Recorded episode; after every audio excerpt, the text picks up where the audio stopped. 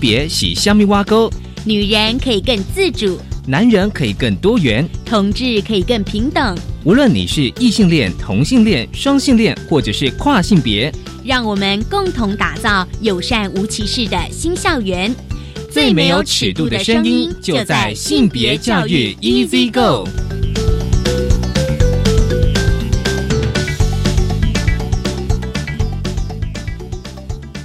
Hello，大家午安，欢迎收听教育电台性别平等一次一个，我是文龙，不知道这礼拜大家过得好吗？今天哦，我想说跟大家来聊，就是其实我们的节目大家都是在谈性别平等教育，还有同志教育、性教育，还有情感教育。今天我们要来就是在性别大八卦呢，想跟许多老师哦来示意哦。其实性别平等教育协会他们最近制作了非常多的教师。实战的 Q&A，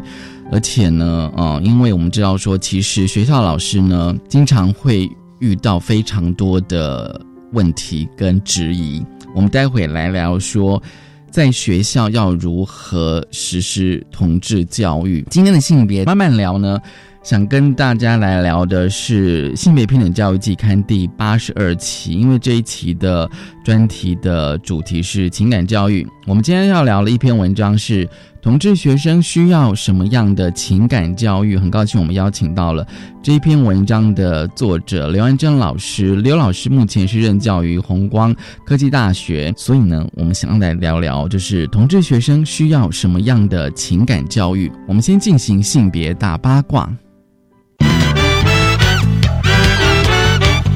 别大八卦，今天的性别大八卦，想跟大家来聊，就是性别平等教育协会他们最近所制作的教师实战 Q&A，而且呢，主要是针对同志教育，因为其实同志教育在国中小的确哦，就是很多家长都有些质疑，而在他们这一个有点呃教学的这种锦囊哦，我觉得是教战手册哦。其实有分为法源、跟学校制度、同才、家长以及适龄篇。我觉得第五篇哦，我想应该很多的家长或老师非常多的嗯疑问，在国中跟国小，我们来上这个同志教育算适龄吗？那性别平等教育协会呢，他们就当然就是提出了一些解答，就是现行的课程内容本来就是依据学生的年龄跟发展阶段所规划的。专业教学设计，其实哦，就算是有疑问，但是如果是依性别平等教育法，其实是要实施同志教育，在国中小，就算是呢，在同一个年龄哦的孩子，比如说同样是小三的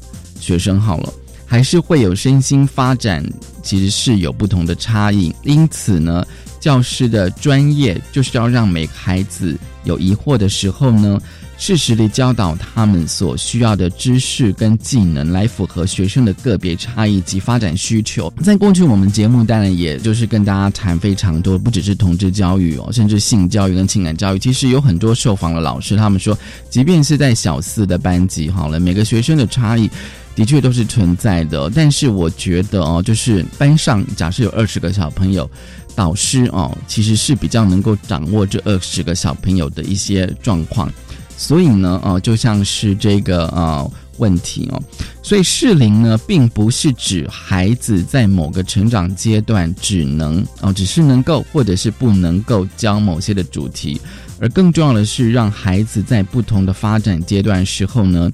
以不同的说明方式，让孩子理解每个主题，并随着孩子成长，在内容上逐步的加深加广。比如说哦，这个非常好例子哦。比如说，如果在国中小呢，有学生用搞 gay，就说啊，同学有人在搞 gay 的的那个方式来嘲笑他的同学哦，或者是表示要认识同志这个议题的时候呢，教师呢应该要用孩子可以理解的方式，让他们认识不同的性倾向与性别认同哦，而并不是阻止他说啊，你现在还太小啦。不太适合这个议题。其实这个是比较不正确的。另外呢，有个疑问就是说，如果有人担心孩子太小学同住教会被影响，该如何回应？这当然是非常非常多学生哈跟家长。其实我觉得主要是家长啦的一些疑虑哦。其实同志教育并不是要让孩子变成同志，而是让孩子认识同志，进而能够尊重各种不同的性倾向以及性别认同的人。其实这个很清楚了，在我们的性别平等教育法，其实有非常非常多的明文的规定，而且呢，同志教育也是能够制止孩子，当他意识到自己喜欢的是同性别人的时候呢，无论要不要告诉别人。他都要知道说自己是正常的，不会因为自己不好而带着负面的自我价值，也不会因此而呃耗费心力，减损了他在成长过程中的学习以及创造力。但太多太多的一些一些例子哦，我们都知道说，如果如果有个国中生，他的自我认同，他觉得说，哎，我好像比较喜欢同性的时候，当然他周围的一些支持系统其实是非常重要的，不管是来自。家长或者是老师，甚至是同学哦，那当然对于异性的孩子也非常重要啊，因为他如果知道说哦，其实诶他班上的同学有同志的话，而且能够发展就是跟同志的朋友跟同学对等的互相尊重的人际关系，其实这个本身的教育的呃内容跟方式，其实对他来讲其实非常非常重要。就是说，同志教育其实对于同志学生来讲是一种支持。对异性恋学生来讲，其实是一种认识跟尊重，甚至那个差异性其实是非常重要的。所以我觉得这个啊，这个教战手册其实非常非常重要。大家其实可以连接性别平等教育协会的啊网页，或者是他们的脸书的粉砖，一定可以查得到很多很多的讯息。好，这是今天开始跟大家分享的性别大八卦，稍回来性别慢慢聊。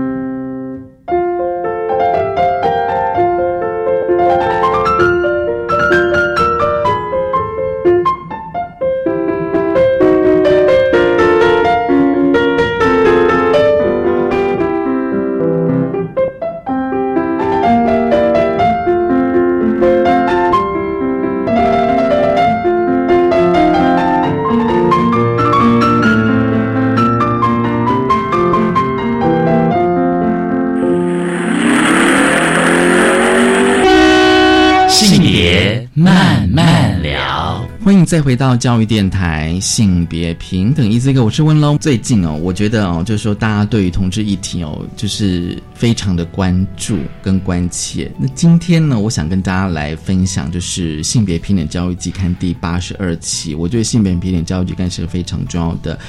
刊物哦，八十二期的专题其实是情感教育哦。今天我们想要来聊聊，就是说，因为讲到情感教育，大家一定会有非常多的想象跟想法，而且一定会有一些很多的面向的谈法。而且今天我们想要了解，就是同志学生需要什么样的情感教育的这一篇文章。很高兴我们邀请到这篇文章的作者，目前任教于红光科技大学护理学系的助理教授刘安珍刘老师，你好。哎，你好。好，我想问一下刘老师，就是说，因为嗯，这期的专题当然是情感教育嘛，对。可是情感教育有时候就是说，过去我们在学校那个修课的经验哦，就是说学校可能会开一些，比如说亲密关系或是婚姻与家庭哦。可是有时候跟同学在聊的时候，通常都会比较偏向异性恋，对，就是说他带主要的篇幅都在。是以异性恋为主，那我觉得你可以聊一下，就是说在你的辅导跟上课经验，就是说同志学生到底需要怎么样的情感教育呢？OK，嗯，我曾经印象很深刻的是，我曾经听一位大三的女同学讲过一个分享她的故事哈，就是她大概国小高年级阶段就意识到自己喜欢同性，哦，然后她觉得她在上大学之前，她的人生是属于黑暗，她用黑暗时期来描述，然后。因为他完全没有机会，完全没有机会去了解跟他自己有关的事情。嗯，对，不止一位同志的朋友跟我提到类似的事情，就是学校完全不谈同性恋，同性恋是什么？嗯，同性恋怎么谈恋爱？同性恋未来会是什么样子？嗯，这件事情让他们觉得他们的青少年是，他们很多人都是用黑暗来形容。然后还有一位成年的同男同志朋友告诉我，那样的黑暗呢，就是非常非常的孤单。嗯，就是你不敢跟别人讨论任何跟你的爱情有关的事情，然后老师也不会谈。我曾经问过一些学生，就是在国高中阶段，几乎没有老师会在课堂上谈起同性恋这件事情。嗯，对，现在的大学生吗？对对，现在大学，所以其实也不过就是几年前这样的事情，这样对，就是很少老师会主动的谈到这件事情，课程也没有这样。对，大部分学生都告诉我没有，从来没有过。就是现在，现在的大学生还是这样，他会告诉我，国高中没有老师会提到这件事，会提的很少啦。嗯，对，嗯，所以他们都是会跟你反映他的呃情感的经验吗？你是指大学生？对，大学生就是你接触过的学生，或者说在你的计划研究计划有访问过的学生，这样。嗯，主要就是说他们在回顾国高中阶段的时候，那种孤单的感觉，其实影响他们蛮大的。嗯，就是说，比如说，他们可能像有一个朋友就跟我说，《九把刀》那一部很红的电影，就是。那年我们一起追的女孩嘛，对。他看到他的同学，大家就都有类似的经验，就是他是一个他是一个男同志，就是一群男同学在课堂上，呃，在在学校里面下课时间在那边讨论他们喜欢什么女生什么喜欢，然后那种很愉快的经验，对他来讲那个就是一片空白。而且不只是空白，而且是孤单的。意思是说，他可能有爱慕的同的男同学，对，可是他不能讲，不晓得要跟谁讲，对，而且也不能够跟那个人。跟暗恋的人讲，然后也不能够跟同学讲说我在暗恋谁，然后也更不能够跟老师讲这件事情，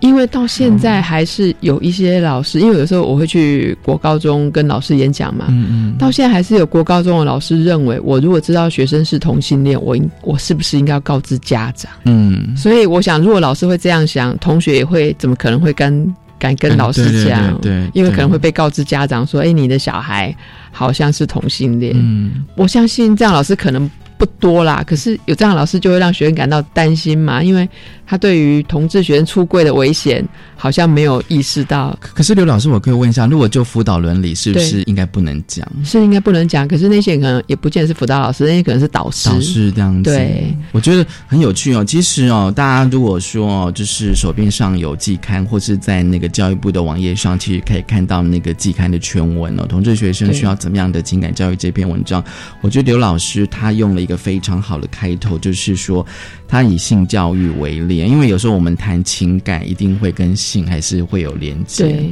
哦，他说呢，曾经有女同学哦，就是上完安全的性行为之后，呃，私底下来问你，这样子说，女同志要如何进行安全的性行为？其实我看到这个提问的时候，我自己也在想说，对呀，我觉得以前上那个什么，就是安全的性行为哦，我后来觉得说，大家都会呃用保险套，对，保险套当做一个示范的工具哦，对，或是其他的各种方式哦。可是，如果今天是女同志，如果进行安安全性行为，我也觉得说，好像真是一个大灾问。当那个学生这样问我的时候，我也是愣了一下，想，连我在讲安全性行为，或者我请讲师来上对这个跟性安全性行为有关的课程的时候，大家想到的就是教如何使用保险套嘛。然后，对于女同志来讲，或者是我知道现在有一些老师其实是比较有敏感度，他会在上安全性行为的时候，他可能会。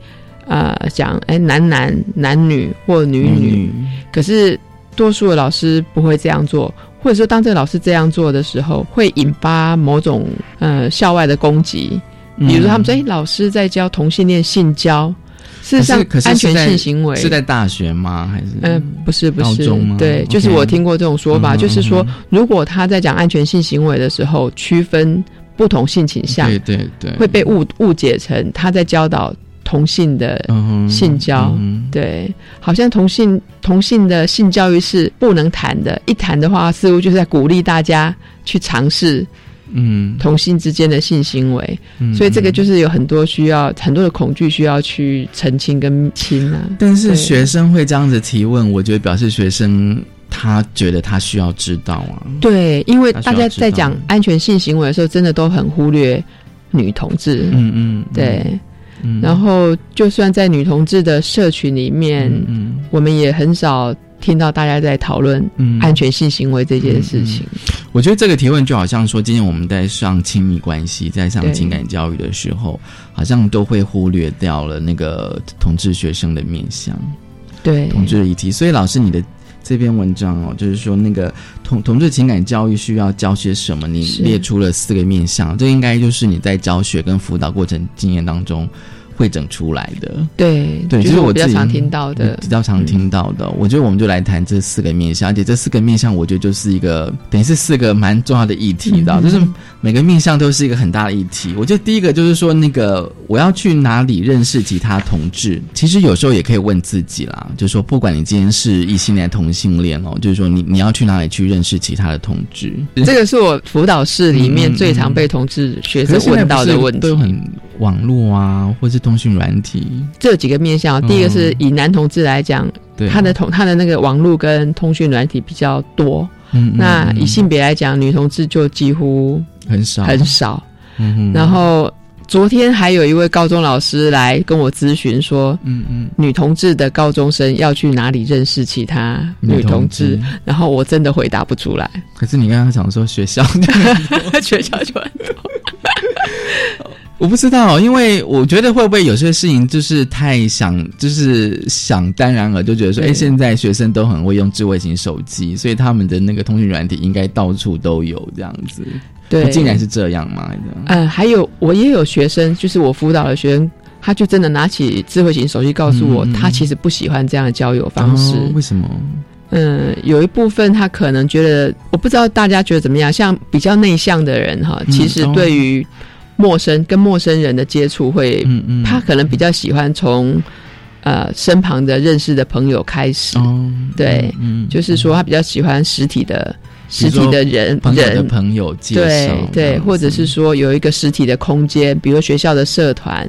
可是我觉得这个部分到现在好像还是踩到某些人的禁忌，就是在国国高中有这样的社团，或者是有这样子的空间，嗯好像大家还是非常担心说去那里就会变成同性恋。可是嗯事实上是提供一个一般青少年、一个同志青少年一个实体的、实体的认识朋友应的该他就是认识其他的同志朋友吧。我觉得在那个，比如说十十几岁的小孩，他一定想要去认识，比如说跟他同样有兴趣跟嗜好的一些朋友，大家可以彼此交流跟认识对这样子。对。哦，那的确到目前为止，在国高现在就是台湾都嗯，应该说是几乎国高中的学校应该很没有同志社团吧？我所知道了也是没有，没有。好像学校对于成立这样的社团，就我们一定要去厘清哦，成立同志社团或者参加同志活动，不等于要把别人引诱成同性恋，嗯，而是就是这样的青少年呢，他们有认识朋友的需求，不然他们总是觉得孤单，然后总是觉得没有人可以讨论跟自己有关的事情。那如果就老师的呃，不管是教学或或研究，那你接触过的学生，他们怎么都怎么去认识的？所以很多就是他们在青春的时期，国高中阶段就是很孤单，然后一直到大学才。现在现对现在的小孩是这样吗？前几年还有一位大学生告诉我，嗯他就是在大二以前，他完全不敢去碰触自己是是不是？就他从小学二年级害怕，然后没有正面的讯息。你说他小学二年级他就知知道了自己是，然后他到大二之前从来没有不敢接触，连网络也不敢接触。原因是什么呢？有些人他们可能有有可能在家里就听到爸爸妈妈用这种不好的词汇去描述同性恋，都爸妈的然后态度，对，或我猜想跟家庭的氛围也有、嗯有一部分的关系。然后有有时候在学校，一直到现在，可能学校有一些，特别是男同学，可能会用一些很难听的话嗯嗯，来，比如死 gay 嘛，死 gay，、娘炮。语言上的霸凌，对，所以他可能就把自己，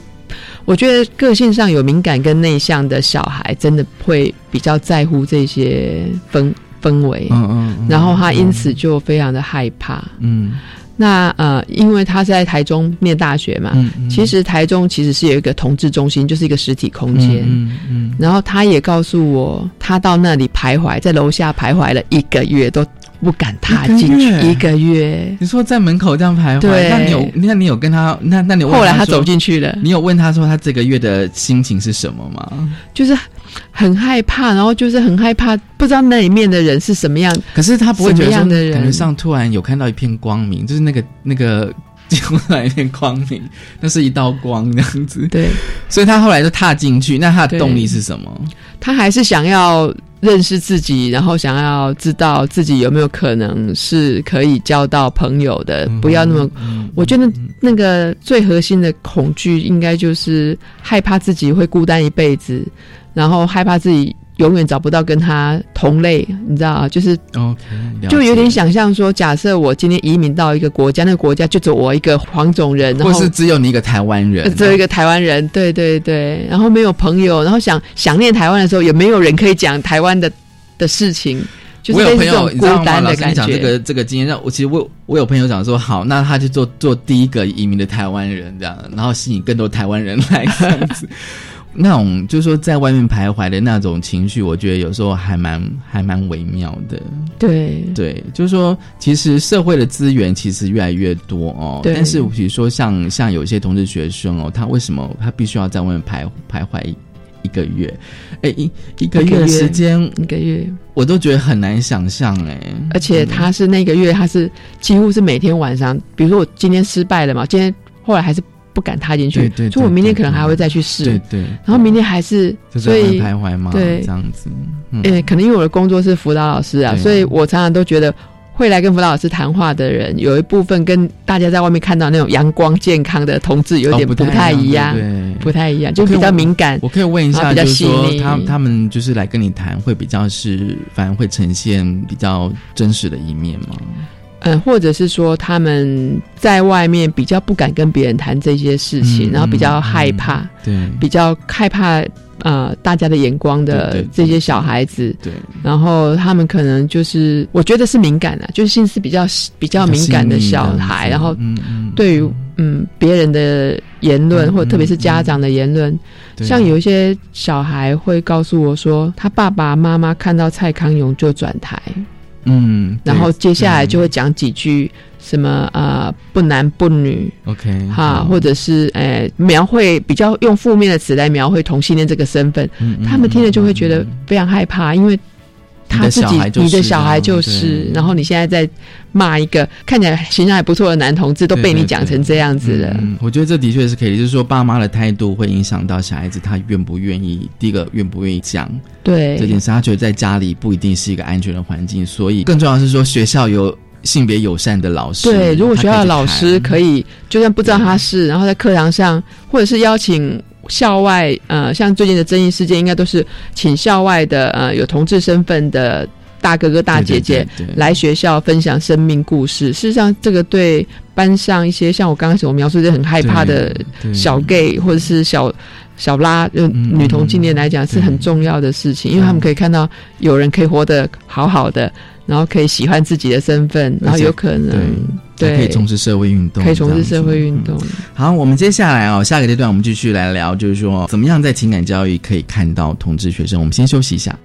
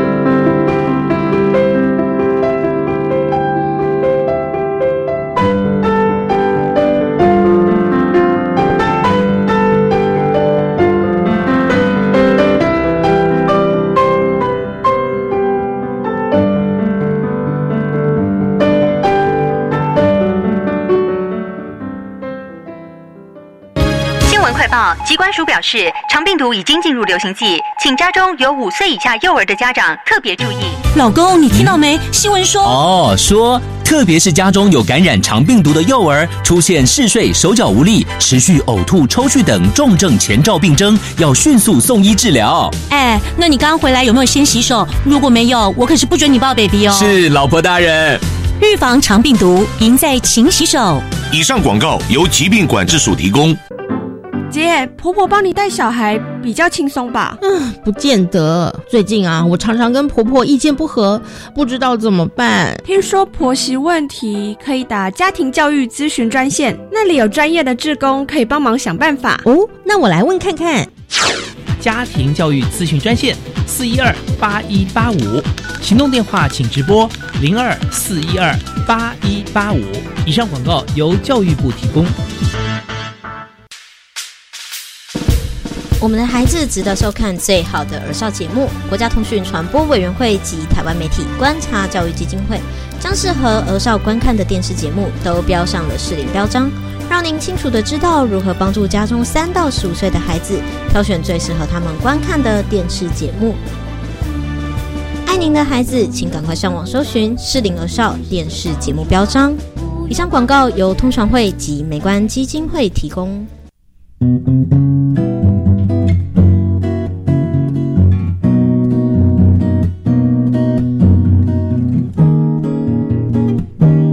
我是苏命苏米恩，你现在收听的是教育电台。哦，朋友们就爱教育电台。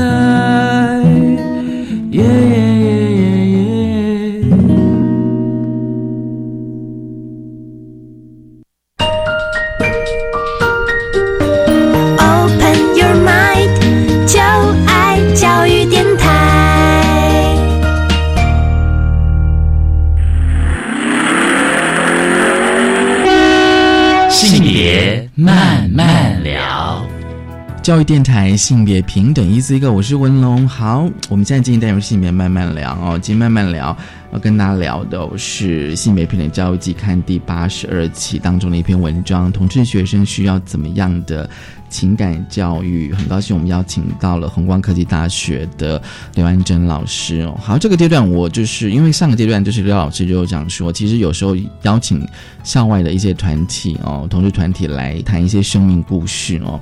所以，像刘老师，你也会邀请一些当地的团体到班上讲。对我几乎每年都每年都会邀请，就说在地的性别或者是同同志团体。那当然，在你的文章哦，就是说，因为就是有些团体就是有给青少年同志的聚会哦，比如说之前我们有介绍过了同志咨询热线的巴勒小鸡块的聚会哦，还有台中基地的小给力的聚会。对，所以他们台中基地他们也是有给青少年的一个一个团体。这样子，嗯，之那是之前的，这一年应该现在目前还没有开始办，对，就是之前有给高中生，然后那个小给力应该是男同志啦，就是 gay 的，对，小小给力就是小 gay，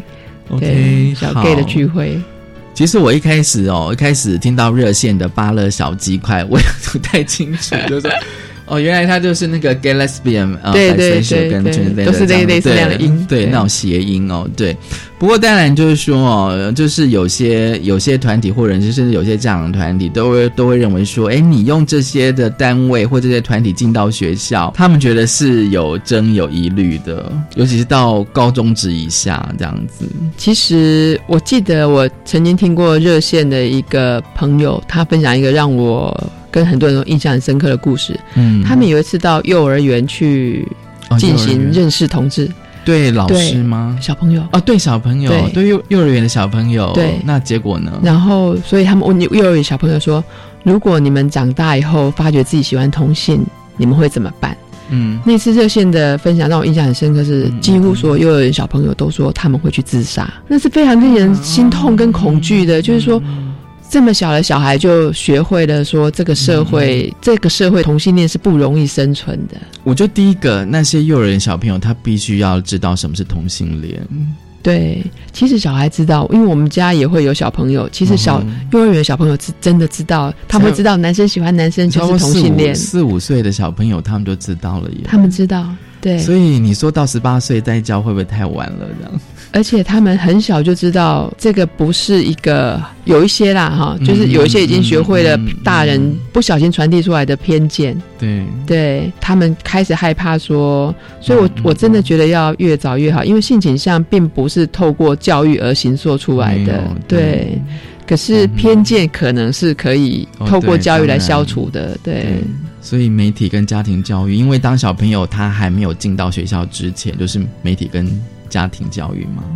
对。哎呦，我突然觉得让你这样讲，我 突然有点，我还以为他们会有什么惊人的答案，不过这也蛮惊人的。就对，那次我觉得非常惊人，想说，哎，怎么会幼儿园的小朋友会？可是有 在自杀的概念，他们为什么想要自杀吗？嗯，因为我只是在这样，只是刚好在一个。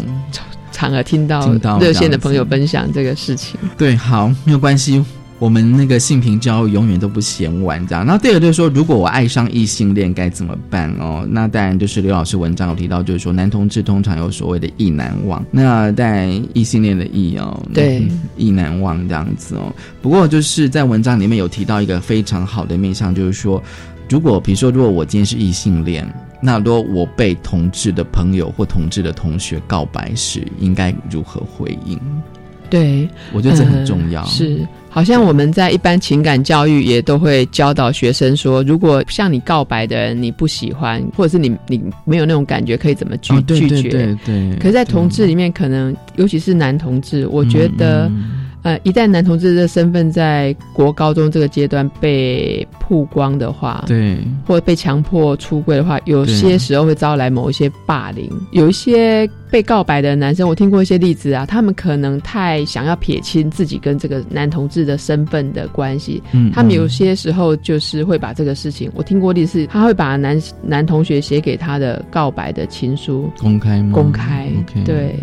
然后后来就撇这个人写情书的这个人就会变成一个被霸凌的对象，对，嗯，就算没有到霸凌，会成为大家调侃的对象。然后他可能在没有好、没有准备好的情况下，他就被出柜，嗯嗯，对，所以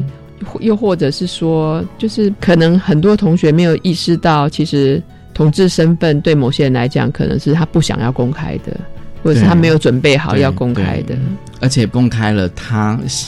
他的情感嘛，就是他喜欢上班上谁的同学。因为我觉得有时候那个在国高中阶段，我们最喜欢真的以后现在有时候去回想以前的国高中的时候，都喜欢去想要知道说谁喜欢谁。对。不过在当时，我们当然都是异性恋这样子。可是有时候我觉得对两两个同学来讲，我觉得那个会增加他们的困扰。可是同学就喜欢玩这种游戏。那如果今天放到就是说，如果今天是一个。同志学生爱上了班上某个异性恋的同学的时候，那当然就是会有这样子的状况发生。对，可是要怎么样呢？要怎么样？如果说我今天被告白，怎么样拒绝？其实被告白拒绝，就好像异性恋的一些情感教育一样，就是我们可以很明确的告诉他，我对你没有类似的感觉，我们可以当朋友。嗯，对。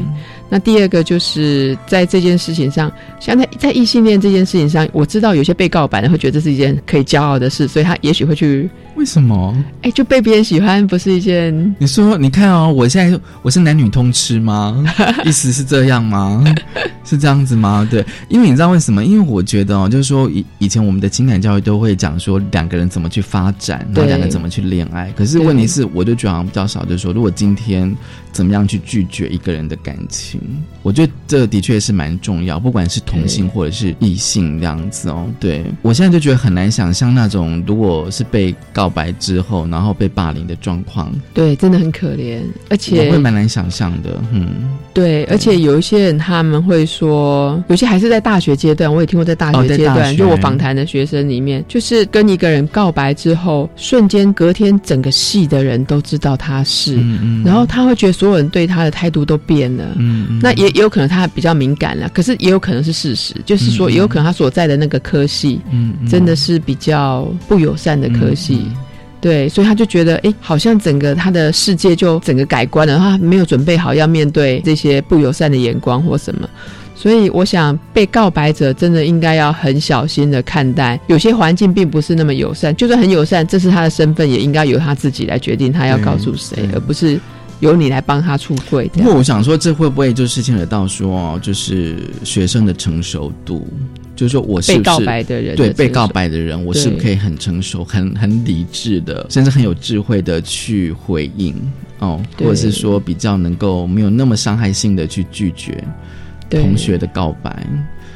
哎，真的，我觉得有时候就是说，嗯，因为你等于同时知道两件事嘛。第一个知道你的同学是 gay，第二个知道他喜欢你。对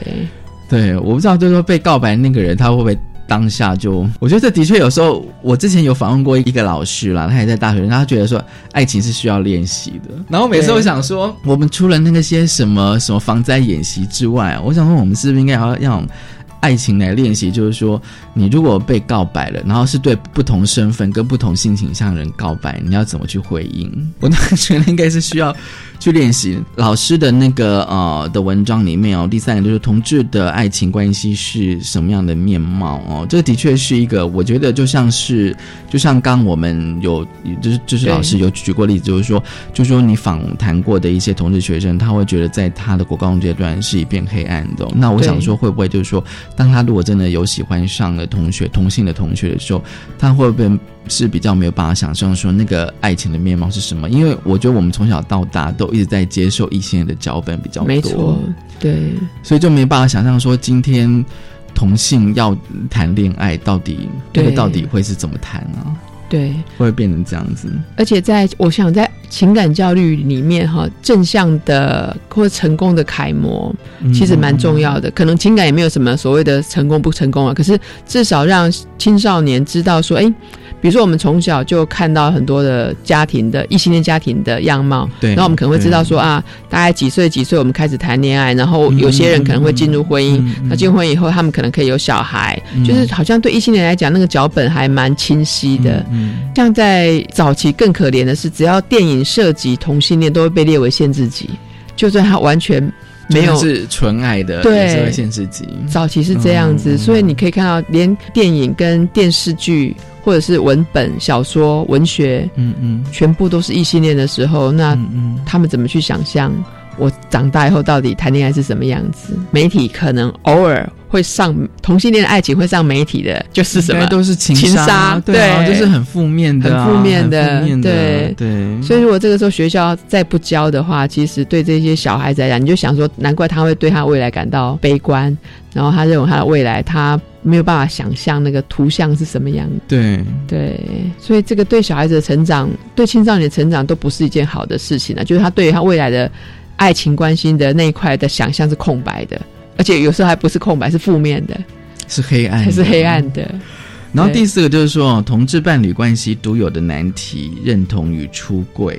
就说在，就说好，就算是今天我们已经有那个同同性伴侣在交往，对，所以他们可能会遇到的问题就是认同与出柜的，是在那个同志学生可能会有的状况。对，一直到现在都还是很都还是很很重要的。嗯嗯，好像很多比较少接触同志的理论的人听不懂认同。其实“认同”这个字的意思，我再很白话的讲一下：认同就是我喜不喜欢我自己自己这个身份。没有啊，讲国家认同，就像是就像是我今天就是认同台湾，就这样是应该很容易了解吧？哦这应该有时候根根本就根本就不用解释啊。比如说你今天到美国去，你一定会觉得我的认同就是台湾啊。OK OK，好。对啊，我想这样应该很很容易懂嘛，只是类比，这是国家。那我们现在谈到性别跟性倾向，就像是我今天认同，如果我今天是喜欢异性，我今天认同我就是异异性恋啊。，对对对，对啊，就是这样子啊，不然的话，他们他们的困扰是什么？因为我以前好像有听过别人说，哎，你说的认同是指什么？对，嗯所以呃，好，那我们现在先假设所有人都听得懂认同哈。对，其实一直到现在，还是很多人会告诉我，他的另外一半就是他已经跟他谈恋爱了，可是还是不断的把我们这样不，我们这样做不对，我们这样做不对，我们应该分手挂在嘴巴上，或者是说，当同性恋好好辛苦，我的爸爸妈妈绝对不可能接受的，我们还是不要好了。对，所以这个就是认同，然后就是你的另外一半一直这样跟你讲，我们的爱情是错的，这对他们来讲当然是一种很大的心理压力。我们的关系不会有未来，我们的关系不会有未来，对。对我们不会被祝福，我们的家人。你通常要怎么去跟这样的学生谈呢？呃，在我们心理智商里面研究出来的，对于这种有认同的压力的最重要的辅导策略就是连接社群，哦，连接社群，让他看到也有人可以、有跟他一样的人可以活得好好的，嗯，嗯。对，就认识可以正向看待自己身份的同性恋者对于害怕跟有认同困扰的青少年是最重要的事情。可是这就回到我们刚刚讲的，当你对青少年连接社群的时候，大人又开始担心跟恐惧。对他会不会觉得说你其实又更鼓励我的小孩子？对你，你更鼓，事实上是没有错，因为他是、他觉得他自己喜欢同性，他要认同自己这个身份，最重要的协助他的方法就是让他看到也有其他的同性恋者存在在这个社会上。对，同志、嗯同志朋友可以好好的长大，同志朋友可以好好的谈恋爱，不是每个同同志都会像报纸上报道那些情杀事件呐、对，为什么大家都会想要情杀这样子？可是我在想说，会不会借由亲密关系能够去增强他的认同？因为他毕竟找到一个跟他同样是喜同性恋者，而且是喜欢他的同性恋者。呃，我可能因为我的工作是辅导老师的关系，嗯其实我会比较有时候看到，不见得每一位进入关系的人都会认同。嗯对，进入关系以后不认同，然后享受爱情的美好的同时，不断的告诉自己说我们这样不对，这个是蛮矛盾的嘛哈、嗯所以并不是说他们还是有享受爱情的美好，嗯比如说我喜欢你，你也喜欢我，可是就是内心有一种恐惧，就是我们这样子，我们是不是在做不对的事情？嗯嗯，我们这样子是不是被爸妈发现了？怎么怎么办？对，我也听过一些例子，是真的爸爸妈妈国高中阶段爸爸妈妈发现了，嗯就会让小孩子转学，或者是我还听过那个爸爸妈妈去学校要求另外一个人要退学，就是然后学校也回应说，可是他们没有违反任何的校规啊，对可是爸妈就觉得他带坏我的小孩，他要，嗯。所以这个事情难怪他们会担心，他们只要看到有这样的例子，他们嗯应该就会想，我们这样的感情如果被爸爸妈妈发现了，嗯是不是会衍生出很可怕的事情？因为除了认同之外，被发现等于就是出出轨嘛，对对，就是家人的出轨，对，就是说你对家人出轨，同时家人知道你们的关系这样子。对。对，因为爸妈其实我我我觉得现在爸妈其实哦都还蛮敏感的，就是说他们就说，哎，嗯，就是你经常跟你很要好的某某同学跟你是什么关系这样子。我觉得爸妈现在。现在都还不管你今天是带异性回来或带同性回来，我觉得 妈妈呃资讯发达，有时候也会有，就是会爸妈其实他们有时候也会注意到这样子。好，我们先休息一下，稍后回来。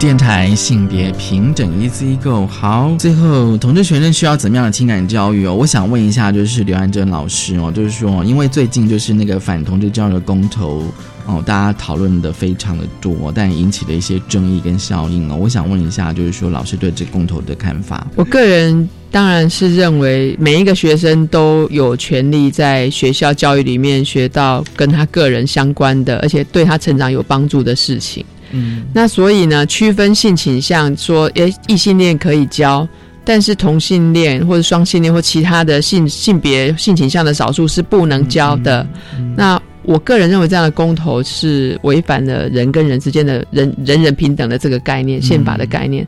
所以，而且教育部呃，更重要的是，这是教育部的明定的政策，也就是性别平等教育法实施细则，对，就有明定了国民中小学教育应该要涵盖。所谓的性别平等教育应该涵盖同志教育，对，而且应该如果这是一个既定的政策，我们应该去澄清，同志教育真的不是同志养成教育，嗯，性倾向不是透过教育来影响或者是塑造的。我们刚刚举很多例子嘛，同志学生在成长历程里面，他就是会感觉到孤单跟没有资源，嗯，那这个同志教育就是要给他们资源，让他们觉得呃对自己的认同或身份或对自己未来的生活方式。会有比较正向的看法，对对。那这跟异性恋者，他可以学习到尊重跟他不一样的人，对。那为什么这当然，所以这样当然这样教育是非常符合教育宗旨的啊。嗯，对，同志教育是非常符合品格教育、生命教育的宗旨的。我可以问一下老师，就是说你有跟一些家长聊过吗？我身旁的家长其实都还蛮支持的，所以我有可能真的非常恐同的家长也。我也不太容易遇得 到，都只是我在网络上看到。哦，你觉得就是传传说中的那些恐同的团体跟家长？哎，可是他们说他们并不是恐同或反同，哎，他们自己觉得他们没有。对，其实你知道，我我我。为什么这样谈呢？因为虽然就是刘老师他在大学任教，但是问题是，就是我们刚刚在节目里面有提到，就是说刘老师的那个访谈的计划，就是他问到很多的大学生在国高中阶段那个感情，对，哦，他觉得那个是一个黑暗黑暗的事情。对，那你现在好，国中小如果未来不能够教同志教育，而且在我们之前有节目就问一些国中老师说，好，你正式课程实际是不能教，但是如果今天学校有遇到同志学生来找你。说老师，我有情感上的困扰，或者说我今天是一个 gay，然后我爱上了、喜欢上班上一个男同学怎么办？所以情感面向，那学校老师要不要介入？要不要辅导？对，其实这些如果老学生愿意跟老师讲，当然表示学生信任老师嘛。那老师应该要辅导啊。那呃，这个是以同。同志学生的辅导或智商，因为我自己的本业是智商、智商辅导嘛，这在我们的专业上是有共识的啊。你就是应该要支持他、认同他、给他资源，这在专业上是绝对是站得住脚的。那如果说这个违反不能教，或者是甚至于说你刚刚提到的，他看。还有可能是发生班上有发生性霸凌的事件，对，那老师要不要处理呢？那老师如果处理，当然是要告诉大家说不应该歧视性少数或同志嘛。那这样会不会最简单的宣导是这样这样子？可是你今天等于是在班上里面讲，所以我不知道，就是说，就说这个其实实施起来，我觉得就是。还蛮想，还还蛮难，还蛮难想象的。对，因为我觉得，我觉得其实现在没有一门课叫做性别平等教育，也没有一门课叫做同志教育。可是，我觉得往往是在生活上，学生生活上的问题，哦，可能去找学校的老导师或辅导老师寻求协助的时候。对对，那个问题就会显现了。对对，这个不是发生在正式的课程啊，那老师要不要讲？对，而且这个就是存在的，呃，同志一直都存在在这个世界上嘛。所以呢，你说这个已经存在的族群的议题，在学校教育里面完全不能谈，在现实上也是不可能啊。嗯，就像你说，会遇到会有这样的学生，他可能，那如果学生你不能够禁止学生公开出柜，对不对？假设有个很勇敢的小朋友。国中、国小、高中出柜，我觉得应该学生可能不太敢吧，就是觉得说，现在如果现在现在学校这个氛围并不是那么友善，然后老老师连谈都不敢谈，他当然可能就尽量的隐藏自己啊，对啊，除非说他真的已经他觉得他那个问题真的是已经没办法解决了。对，我觉得学生自己也会观察，看哪个老师真的是比较性别友善，那可以去谈。对，或者比如说文章你有没有提到同志咨询热线的发了小鸡块的聚会？虽然这个聚会曾经也被人家检举过，这样子，对，就是说，我觉得学生他们多少也会去寻找一些资源嘛，对。但是问题是，我会觉得说，如果站在一个学校是一个教育单位的立场，是不是应该更要去协助？学生对啊，而且多元化教育本来就是应该含纳各种不同的背景的人的需要嘛，对对对，所以这个也违反了多元文化教育的宗旨。所以像有些家长团体哦，他们会觉得说，十八岁以下你不太可能会有同志认同。他们会觉得说，呃，在青少年哦或青少年儿童阶段，他们觉得真的认同是还在发展的哦。可是我们的确也遇到了非常多的青少年，甚至小学生，哎，对啊，他自我认同他就是同志。对啊，其实他们小孩子自己很清楚，是大人不愿意相信，不愿意相信，不愿意相信，就是他的孩子其实很清楚，知道他喜欢的是什么性别的人。嗯，对，所以我不知道，就是说这种认知上的误差。认认知上的落差哦，对，所以就直接反映到，就是说你你你的就是老师的那些访谈的的学生嘛，他会觉得他在国高中阶段的那个情感教育，他其实是没办法跟谁谈的，对，是没办法跟谁谈的这样子。哦，所以就会等到大学十八，就是我终于满十八了，我可以跟跟比如说跟像刘老师这种性别友善的老师讲这样子。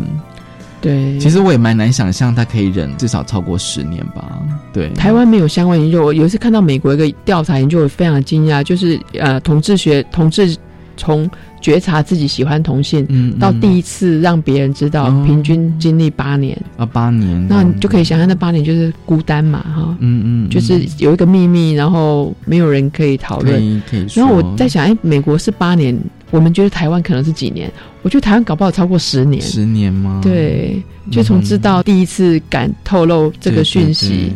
然后中间自己都要守着这个秘密，嗯嗯嗯。那我觉得，如果学校教育可以让他们更安心，其实这个年限就让他们孤单跟彷徨的那个年限可以缩到最短，对他们成长应该是最有帮助的吧。好，今天非常高兴刘安珍老师来跟我们聊同志学生需要怎么样的情感教育，就是性别平等教育季刊第八十二期哦。其实性别平等教育季刊都可以在那个教育部的性别平等教育。资讯网都可以看到整本季刊的全文哦。那但我希望说学校能够